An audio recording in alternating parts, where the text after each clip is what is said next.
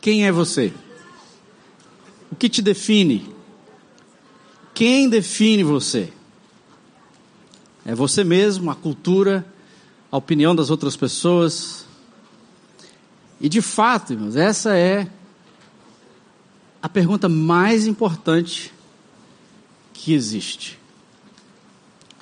E não tem quem consiga responder. Nenhuma ciência, nada. Essa é a dúvida que nós nos debatemos ao longo de toda a nossa vida. Essa é, interessantemente, a essência da tentação de Cristo, gente.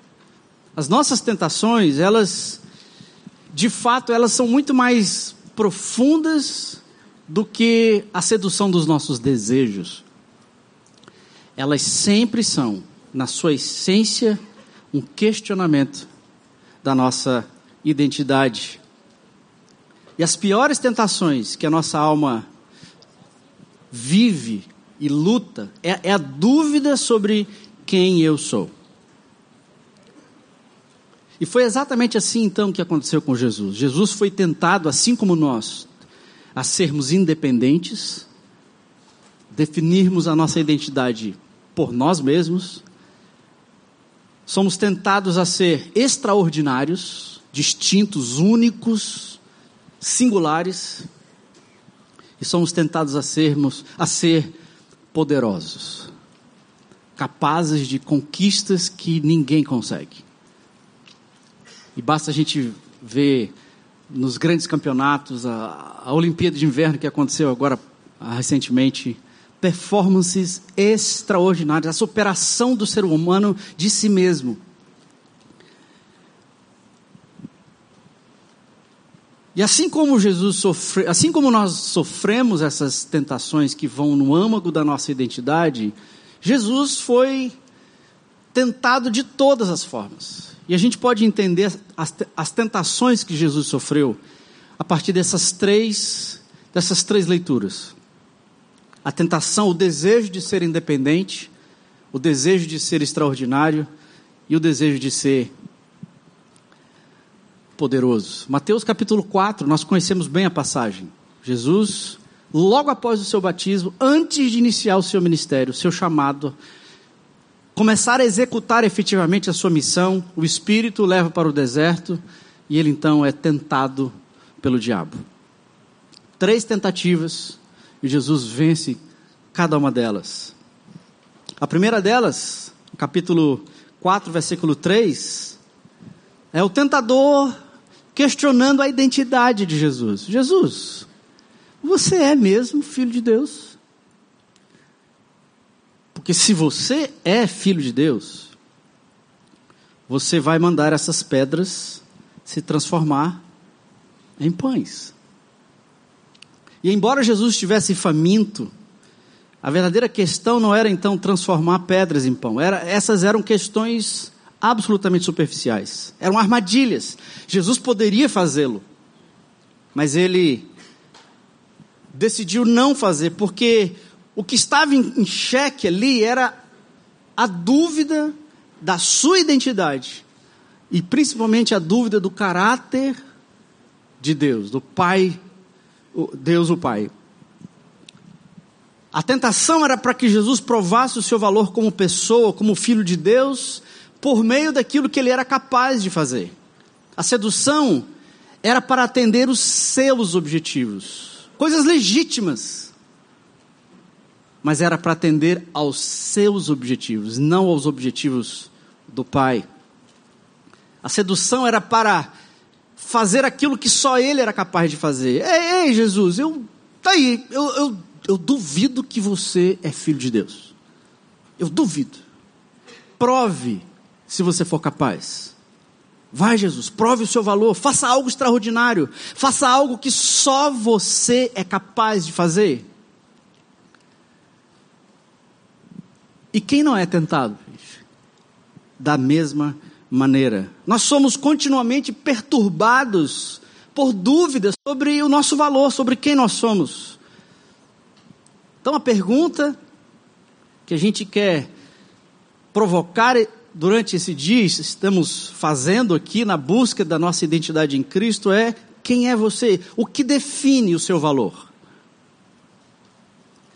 Talvez a gente não esteja muito consciente disso, mas essa é uma pergunta que mexe profundamente. Nós passamos a vida inteira tentando provar o nosso valor por meio daquilo que nós sabemos. Meus títulos, meu conhecimento, minha cultura, os meus títulos, a minha carreira, eu sei, você não sabe. Definir a minha identidade pela minha ciência você quer andar num ambiente onde você sente arrogância no ar? Ande na UFC. As pessoas, elas, desculpe a expressão, elas, elas arrotam a si mesmas. E nada contra os cientistas, os professores, os, os conhecedores que estão aqui, porque nós fazemos, não são eles, não, nós fazemos isso. É nosso, nossa, nossa angústia, nossa ansiedade por saber por conhecer, por discernir, por ah, ah, entender como tudo funciona. Passamos a vida então tentando provar o nosso valor pelo que nós sabemos, pelos nossos talentos. Queremos o poder para definir quem nós somos. A grande dúvida da humanidade hoje, especialmente na, na questão da identidade sexual, é: ninguém sabe quem é quem. E eu tenho que me definir. Não existe família, não existe cultura, não existe ética, não existe Deus. Eu decido, eu defino. E é exatamente a tentação que Adão e Eva sofreram lá no início. Adão, Eva, vocês querem o poder, o peso e a responsabilidade para definir o que é bom e o que não é, o que é certo e o que não é, o que é vida e o que não é, ou você quer depender da vida e como eu defino, o que eu digo que é vida. E nós escolhemos a responsabilidade de definir. Somos seduzidos por essa compulsão do saber, do ter a certeza, a capacidade de definir quem eu sou. Ei, ei, ei, olhem para mim, percebam-me. Vejam a minha formação, os meus títulos, os meus bens, as letrinhas depois do meu nome. Então nós nos sentimos maiores, superiores pela nossa capacidade de conhecer. E o tentador sussurra no seu ouvido: se você é realmente importante como você acha que você é, se você realmente tem valor, então você tem que provar isso. Você tem que você tem que mostrar o que você sabe. Você tem que fazer algo notável, algo fenomenal. Daí sim, todos vão valorizar você. E nós somos, irmãos, como Jesus, todos os dias da nossa vida, dia após dia, nós somos também desafiados, seduzidos a transformar pedras em pães. Todos os dias você tem que fazer alguma coisa que ninguém mais consegue fazer. E essa é a nossa busca. Uma outra formação, mais uma graduação, mais uma língua. Na cultura do conhecer, na cultura do conhecimento, quem sabe mais se destaca, sobrevive, ganha um nome. Você sabe, né, que nós somos capazes de transformar pedras em pães. Nós somos capazes de coisas extraordinárias, de grande conhecimento, performances notáveis. De sol a sol a gente dá duro, a gente briga, a gente luta, a gente avança, a gente lê, a gente estuda, a gente trabalha o dia inteiro, vai para a faculdade à noite, inglês no, no, sábado, domingo você faz uma extensão, e essa ânsia de porque eu preciso conhecer, eu preciso, porque eu preciso transformar pedras em pães, porque é disso que eu me alimento. É, é, a minha vida está na minha habilidade especial. E sabe o que Jesus respondeu para o tentador? Ele disse assim, Mateus versículo 4. Está escrito que nem só de pão viverá o homem, mas de toda palavra que sai da boca de Deus. A nossa identidade, o nosso valor como pessoas não depende do que somos capazes de fazer, do que somos capazes de conhecer, pelo brilhantismo do seu conhecimento, mas sim daquilo que Deus disse. Porque Deus transforma as coisas. E a palavra de Deus, a primeira palavra de Deus em hebraico é Bereshit bara Elohim. No princípio, criou Deus. Aquilo que Deus diz, a palavra de Deus, é o que gera vida, é o que gera sustento. É a palavra de Deus que define quem nós somos, é o que Deus acha sobre nós, é, é o que Deus disse sobre nós, não o meu conhecimento, a minha palavra, a minha competência tentar provar o nosso valor pelo, pelo que eu conheço, pelo meu brilhantismo. Isso são exercícios asfixiantes que a gente nunca vai conseguir, porque sempre alguém vai saber mais do que você. Sempre alguém vai ter uma graduação a mais do que você. Sempre alguém vai ser superior a você. Por que é que nós somos, meus insaciáveis por reconhecimento, apesar de todo o conhecimento que eu já tenho, eu continuo, eu continuo aflito, eu continuo querendo mais, eu continuo é, querendo conhecer mais e mais e mais coisas. Porque o conhecimento que eu tenho, a habilidade que eu tenho, o pão que eu transformo, a, a pedra que eu transformo em pão, o conhecimento especializado que só eu tenho, e eu começo a acreditar que eu, que eu vivo a partir do milagre que eu consigo, a partir daquilo que eu conheço. O nosso pão, gente, nós somos sempre insaciáveis, porque o pão que a gente, que a gente produz, ele apodrece, ele envelhece, ele perde valor. Como Deus orientou para o povo no deserto: o maná durava apenas um dia. E no outro dia?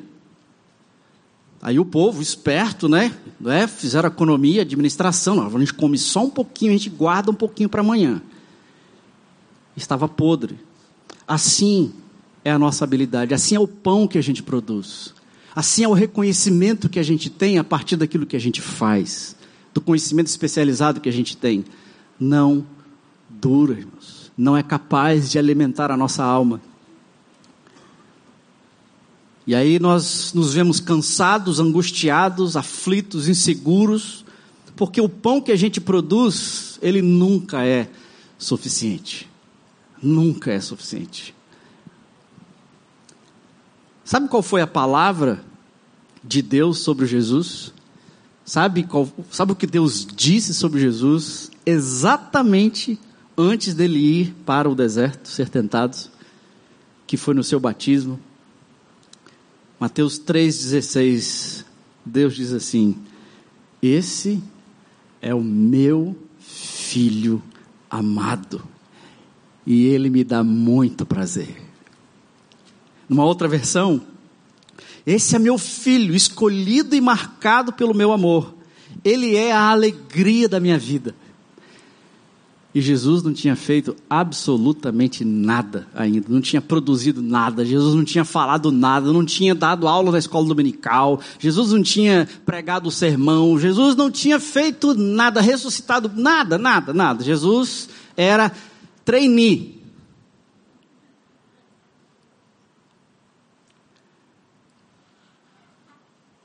O que é que importa para você?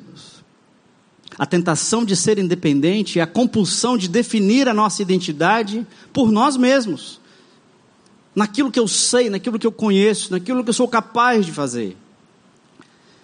A pergunta para você então é: como você é tentado a transformar pedras em pães? Você sofre essa tentação? Alguém aqui é tentado, como eu?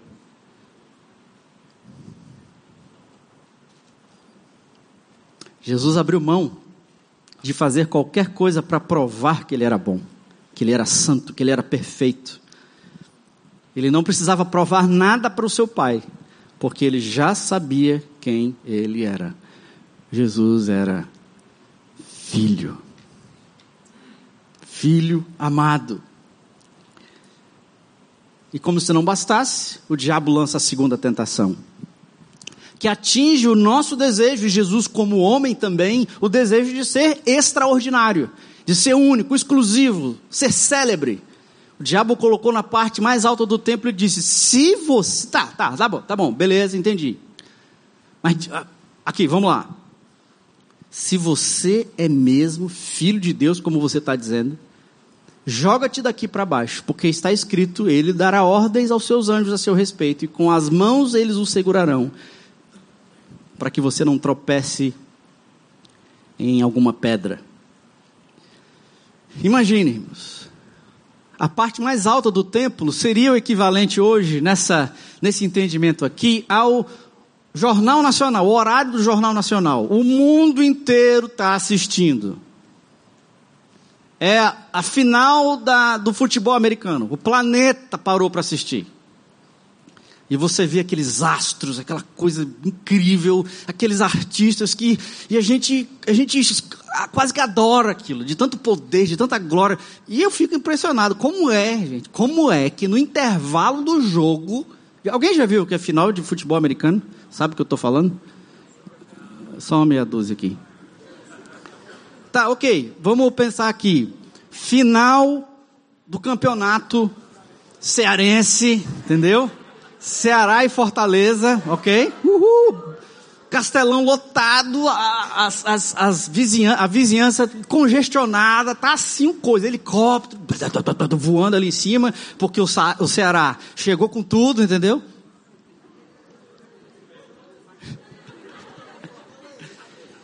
E tá lá aquela pressão, e tá ali um a um, e bate lá, pega daqui.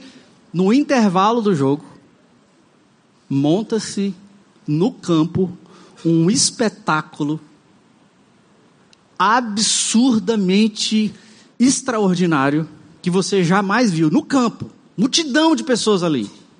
Minutos, irmãos. Eles montam, fazem o show, cantam uma ou duas músicas, desmonta tudo e continua o jogo. No mesmo campo. É simplesmente impressionante. Vale a pena assistir. A melhor maneira de Jesus lançar o seu ministério seria através de uma, uma exibição espetacular do seu poder sobrenatural, bem no meio da vista de todo mundo. Não haveria dúvidas que Jesus causaria um tremendo impacto se decidisse lançar o seu ministério daquele jeito, à vista de todos, no horário nobre. Milhares e milhares de pessoas, e no caso lá, centenas e centenas de pessoas de todas as partes do mundo que estavam lá. Jesus receberia credibilidade imediata. Você imagina quantos teriam crido em Jesus diante de uma manifestação tão poderosa, anjos voando dos quatro cantos da terra para segurar Jesus antes da sua queda mortal? Quem iria duvidar das suas reivindicações messiânicas? A questão é que esse não era o método de Jesus, esse não era o método de Deus. O plano de Deus não era esse, não era por aí. Em outras palavras, o que o diabo estava soprando no ouvido de Jesus é: se você é realmente filho de Deus, ele vai fazer alguma coisa a seu favor. Ele não vai deixar você sofrer. Se você é mesmo um filho amado, ele não pode deixar você desse jeito, ele vai fazer alguma coisa. Quem aqui entre nós, gente? Assim, a gente está entre irmãos aqui, é um tempo de confissão também, né? Quem aqui não quer ser celebridade? Ou melhor, quem aqui quer ser celebridade? Um, dois, três, quatro, cinco, seis, sete, e o, o, o resto, como eu sempre digo, luta com a mentira. Todo mundo quer ser celebridade, irmãos. Todo mundo quer ser especial. Todo mundo quer ser. É, tem essa fala dos direitos humanos, da inclusão, inclusão, põe todo mundo para dentro, e isso é massa, é legal, Deus inclui todo mundo e tal. Mas no fundo, no fundo, no fundo, todo mundo quer ser exclusivo. Todo mundo quer ser único. Eu não quero ser mais um incluído. É, me colocaram para dentro. Não, eu não quero ser mais um. Eu quero ser distinto, eu quero ser especial, eu quero ser único. Eu quero ser extraordinário. Vai dizer que você não é tentado a ser extraordinário? Então eu vou perguntar de novo: quem aqui quer ser celebridade? Ah, os mentirosos apareceram. Queremos ser vistos, notados, reconhecidos, elogiados, respeitados. Se você chega num lugar anônimo, ninguém vê você, e você sai, ninguém te viu, você não volta mais nesse lugar. Nós queremos ser notados, vistos. Quantas vezes você checa aquela foto esquisita sua que você postou no Instagram? Quantas vezes os likes, né?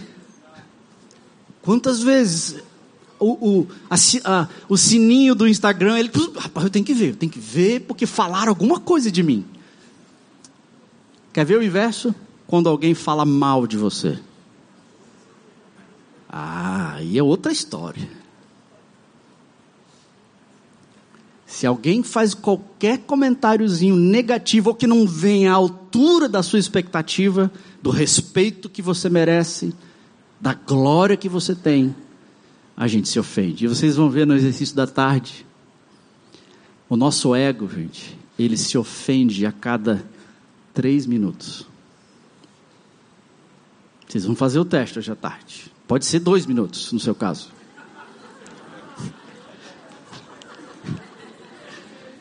Jesus. E sabe o que acontece, irmãos? Nós acabamos escravos do amor e do respeito das outras pessoas. O que as pessoas acham de mim. Não, eu não tenho problema com isso não. Beleza, vamos para o teu casamento. O que, que a tua esposa acha de você? O que, que o teu marido acha de você? O que, que os seus filhos acham de você? E a gente se acha digno de respeito, de valor. Nós queremos ser únicos. Nós somos tentados então a definir a nossa identidade, irmãos, por aquilo que acham da gente. Jesus seria reconhecido, seria famoso, seria extraordinário por aquilo que ele teria feito, ou por aquilo que Deus teria feito por ele. Nós somos tentados a definir a nossa identidade pelo que os nossos pais pensam da gente. Ah, ele é lindo. Uh, olha que menino inteligente. Esse filho é maravilhoso. Ou, que menino esquisito, indesejado. Oh, infeliz. Tu é incompetente, não vai dar para nada na vida. Isso é mais real do que a gente imagina. E isso causa, isso é um ácido na alma das crianças, dos nossos filhos. Somos definidos pelo que os nossos amigos acham. A nossa tribo. Ele é o cara. Cara, ele é o cara. Massa, o cara é inteligente. Ou, ih, aquele Zé Mané ali, zero à esquerda, é um perdedor. E nós saímos classificando as pessoas: bom, ruim, legal, massa, idiota, burro, inteligente. E se a pessoa tem estrela, tem conhecimento, tem um PhD no nome, tem um diploma na parede, a gente quase reverencia.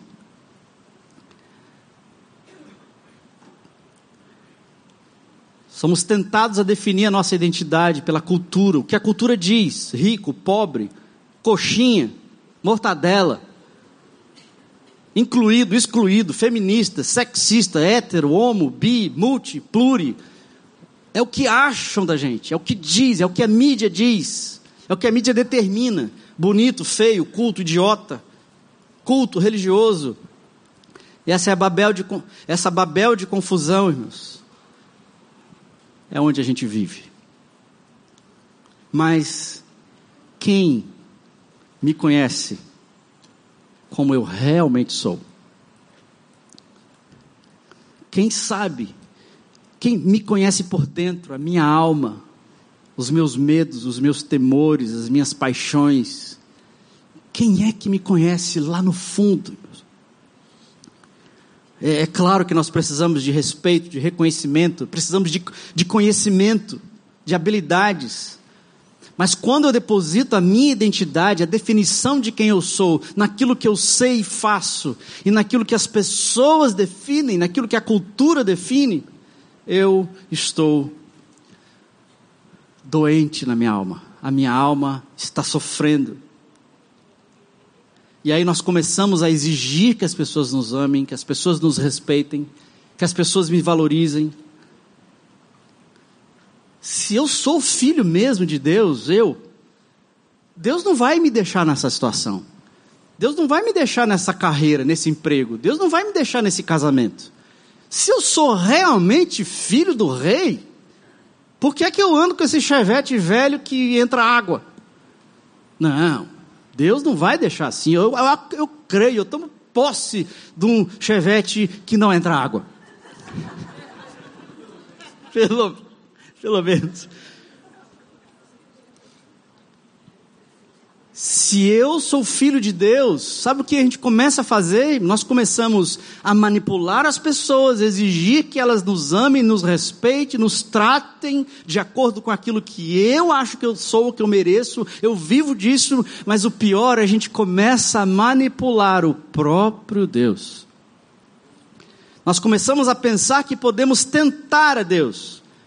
E seduzidos pelo inimigo, nós vamos dando lugar à dúvida se nós somos realmente filhos, olhando para a minha vida, para a minha situação, para a minha saúde, para o meu dinheiro, para os meus amigos, para as minhas oportunidades, para a minha história. Começamos a, a achar que podemos forçar Deus a nos dar reconhecimento, a fazer o que queremos, o que definimos, o que, o que julgamos ser bom, o que achamos ser justo e aquilo que vai me fazer feliz. Sabe o que Jesus respondeu para o diabo? Versículo 7: Não tentarás o Senhor teu Deus. Tentar a Deus é duvidar, é colocar Deus à prova questionar os propósitos de Deus, é não crer na bondade de Deus, é não esperar o seu tempo, é exigir uma ação, uma providência no meu tempo, na minha agenda. Tentar a Deus é, ô oh Deus, você é pai mesmo? Cadê? Então, uma pergunta para você: Você é tentado a ser extraordinário? Vivendo dependente do amor e do reconhecimento das outras pessoas? Como isso acontece com você? Você consegue identificar situações onde você tenta a Deus? Onde o descontentamento, onde a falta de reconhecimento, quando você se sente que não é especial, não é extraordinário, você não, você, não, você não tem valor, você não se sente valorizado. E aí você começa a questionar a bondade de Deus, o que Deus fez, quem Deus é.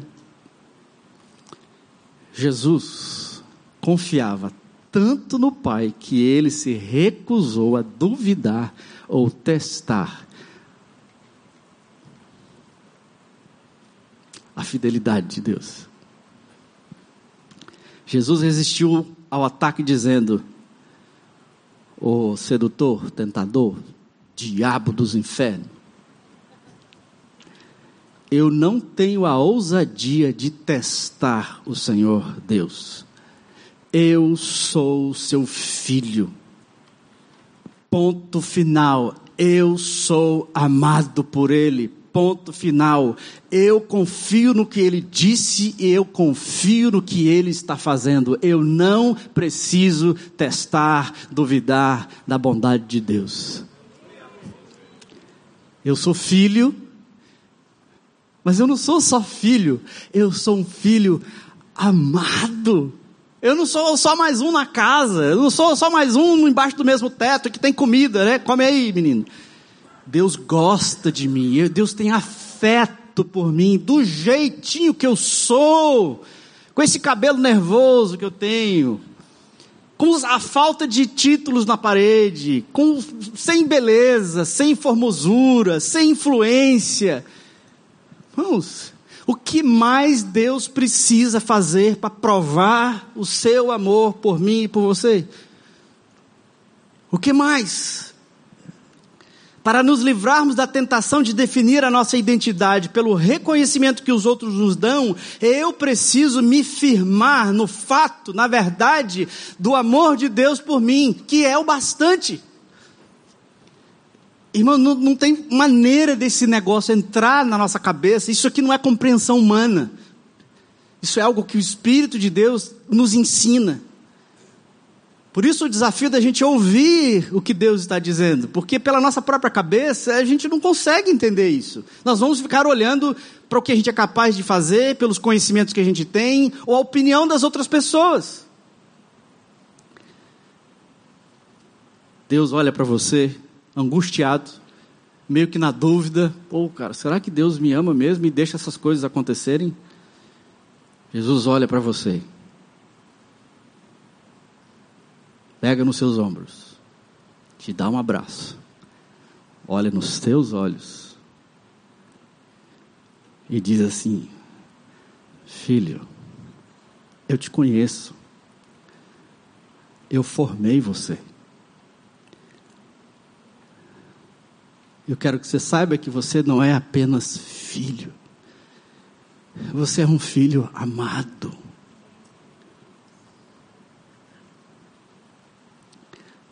Nosso desafio prioritário, irmãos, não é não pecar, ser perfeito, tentar ser bom.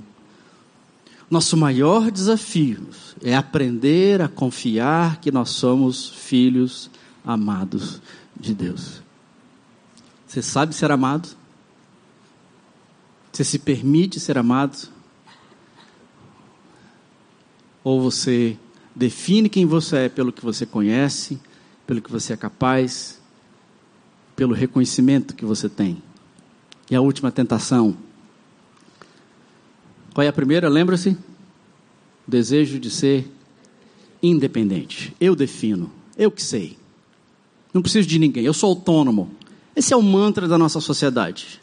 E nós estamos aqui no templo do saber. Esse aqui é o lugar onde os egos são formados e a gente sai disposto a conquistar o mundo porque eu sei.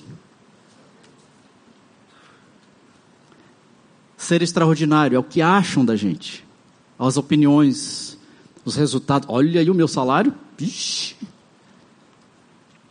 Quanto é que você vale? Você acha que o seu salário te define? Você acha que você ganha o quanto você merece? Ou você acha que você mereceria ganhar mais? Eu não vou pedir para levantar a mão porque.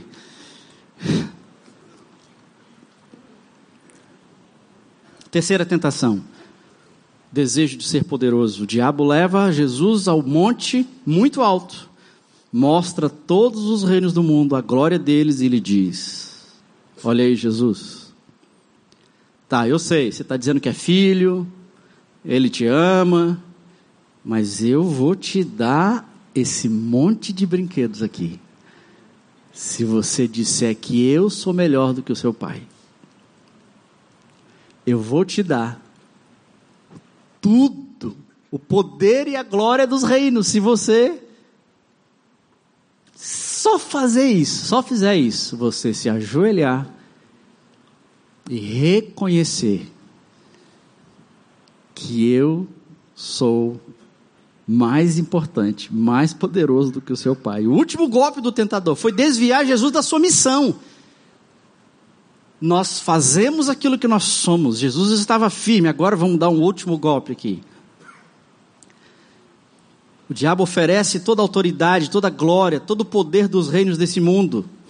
Tudo será teu. Você vai poder. Já pensou, Jesus?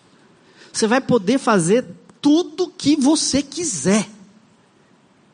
Teve um cara aí, um doido aí, gente, que mandou um carro para Marte. Semanas atrás. Um dos homens mais poderosos, mais ricos do planeta.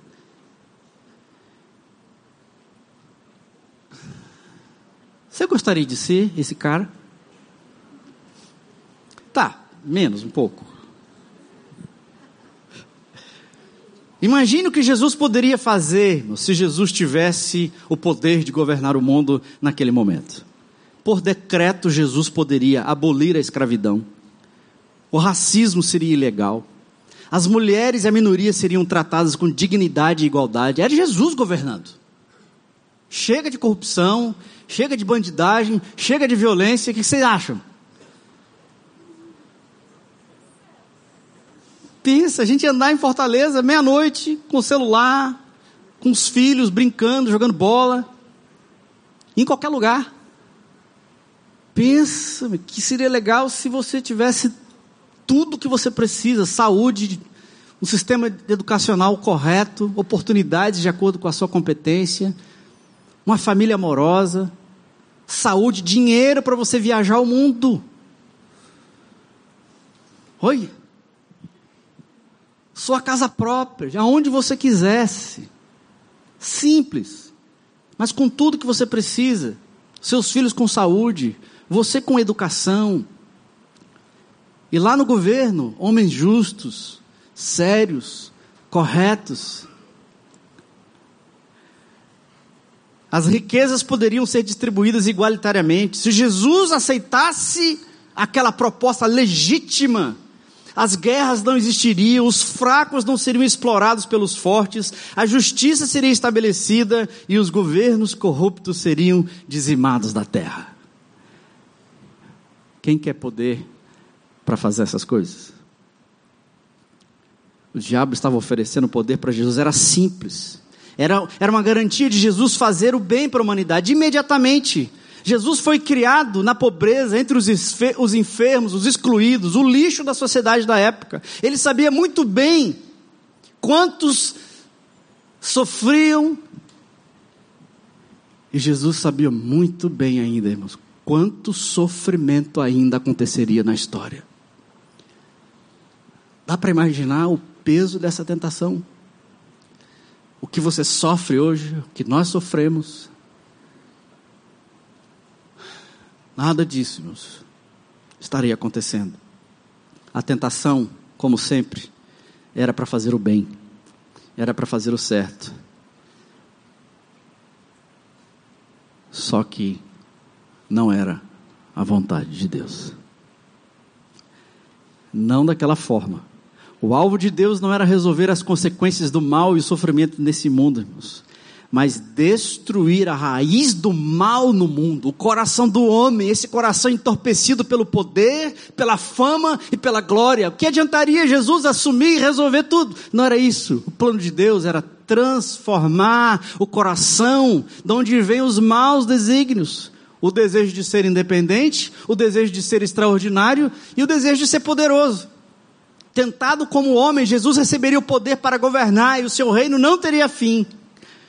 O que o enganador estava oferecendo para Jesus era só um atalho.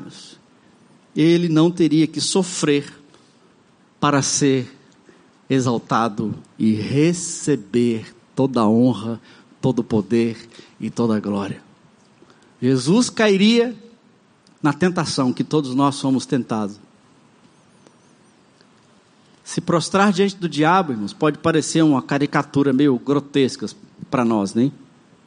Quem é que faria um negócio desse? Alguém? Aqui?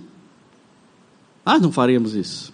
Mas, se prostrar diante da sedução do poder, a sedução de controlar, a sedução de dominar, é algo irresistível para todos nós. Todos nós queremos poder para definir a nossa vida, para controlar, para mandar, para executar, para construir. Gostamos de ser identificados pelas nossas conquistas, o mérito pelo nosso sucesso. Queremos ter um nome, um prêmio, uma memória, uma estátua em nossa homenagem, por aquilo que nós fomos capazes de conquistar, o sucesso que nós conseguimos. Se você tivesse todo o poder, o poder para sentar lá no Supremo, lá no Congresso, que, que você faria? Você aceitaria?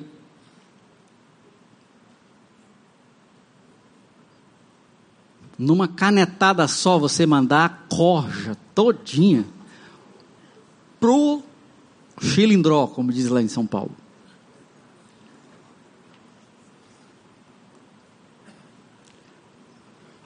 a sujeira do poder nos corredores, a mentira, a manipulação. Quem é que está falando a verdade, gente? Se você receber esse poder para controlar a sua vida, definir os teus rumos, de conquistar o mundo, conquistar o mundo que você sonha, os seus ideais, quem sabe até para Jesus, numa canetada só, pau.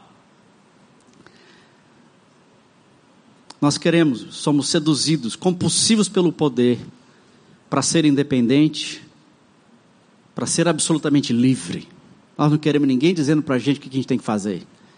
Não tem lei, não tem sociedade. Eu quero ter poder.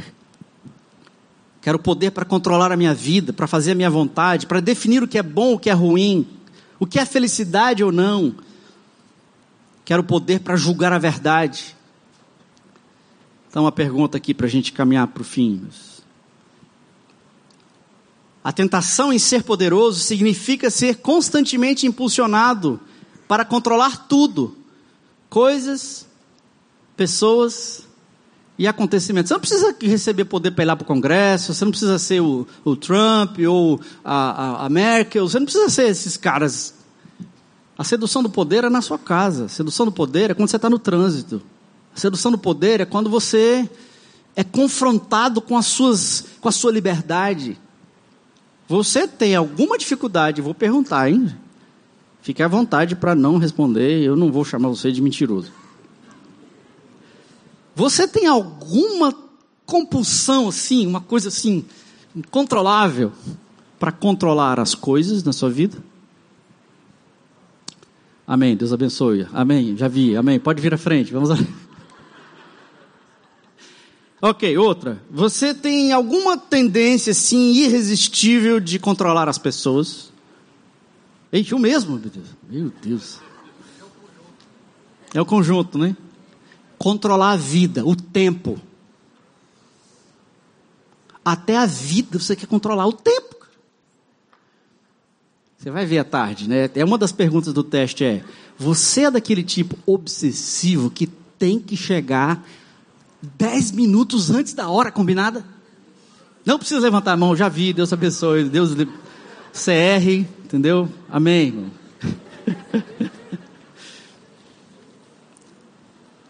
Você é constantemente impulsionado a controlar tudo a fim de fazer as coisas acontecerem e conquistar os seus objetivos, ter sucesso. Você experimenta essa tentação? Olha só a resposta de Jesus. Jesus nem dá trela, ele diz logo assim: O diabo, Satanás, sai daqui, porque está escrito que ao Senhor adorarás e somente a Ele darás culto. Porque só Ele tem todo o poder. É como se Jesus dissesse: Satanás, eu sei que você pode ser o príncipe deste mundo. Eu sei que você pode ter todos os reinos sobre o seu poder. Mas eu também sei de uma coisa: que todas as coisas estão sobre o governo maior do meu Pai, e somente Ele tem todo o poder, toda a honra, toda a glória e toda a adoração. Ele manda inclusive em você. ai, ai. Porque Jesus estava muito seguro, irmãos, de quem Ele era. O Filho amado de Deus. Ele não caiu na tentação de provar a sua identidade através da sedução do poder. Sabe o que ele fez? Filipenses 2, 7 a 15. Ele a si mesmo se humilhou, tornando-se obediente até a morte e morte de cruz pelo que também Deus o exaltou sobremaneira e lhe deu o nome que está acima de todo nome, para que ao nome de Jesus se dobre todo o joelho nos céus, na terra e debaixo da terra, e toda língua confesse que Jesus Cristo é o Senhor, para a glória de Deus Pai.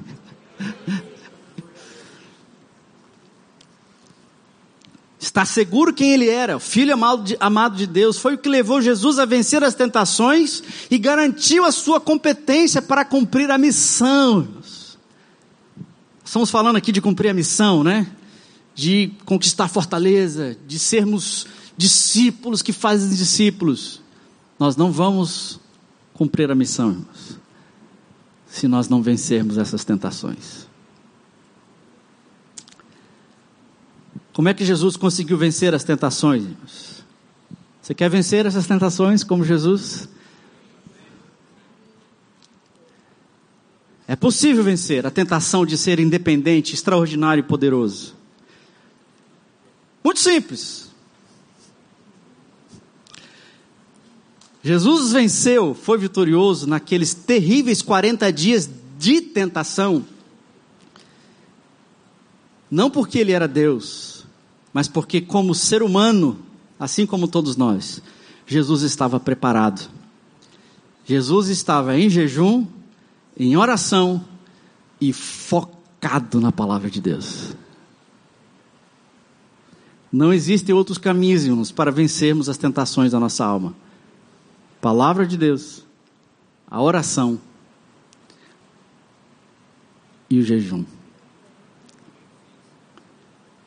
E eu traduzi essas três coisas da seguinte maneira: próximo. Aí, tá aí. Não, antes. Uh, isso.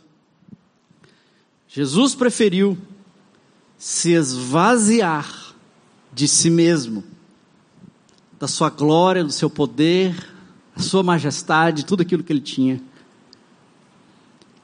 Ele decidiu confiar na palavra de Deus, focar a sua mente, firmar a sua mente na palavra do Pai. E ele escolheu adorar ao único que tem todo o poder. Sabe qual é o desafio para nós também, irmãos? Para descobrirmos quem verdadeiramente somos e vencermos as nossas dúvidas e tentações, nós precisamos nos esvaziar do nosso próprio conhecimento, da nossa própria opinião, daquilo que somos capazes de fazer, jejum, é isso que eu estou chamando de jejum. Confiar, depositar a nossa fé no que Deus fez, no que Deus disse e no que Ele prometeu. E por fim, adorar ao único Deus poderoso que sustenta todas as coisas. Amém, irmãos? Eu vou ler uma última passagem aqui. A gente vai ter uma música para terminar e aí. Ah, ainda tem uma hora para o almoço. Cadê? Almeida, ajuda a gente aqui. Cadê? Cadê a banda?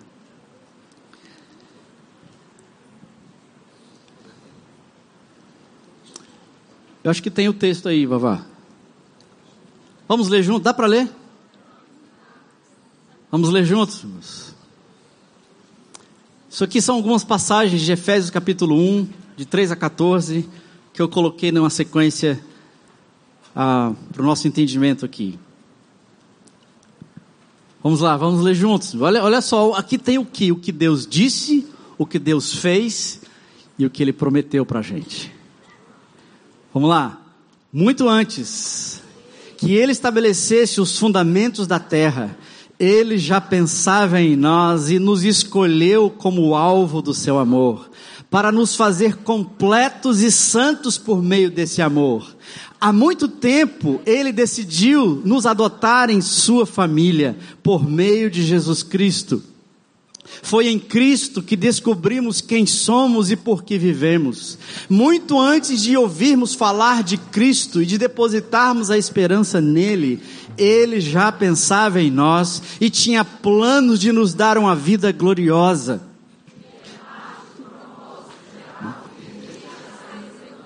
em tudo e em todos. Foi em Cristo que vocês, depois de ouvir a verdade e crer na mensagem da salvação, se acharam em casa, livres, entregues, com a assinatura e o selo do Espírito, que é um lembrete que vamos receber tudo o que Ele tem preparado para nós, uma vida cheia de louvor e glória.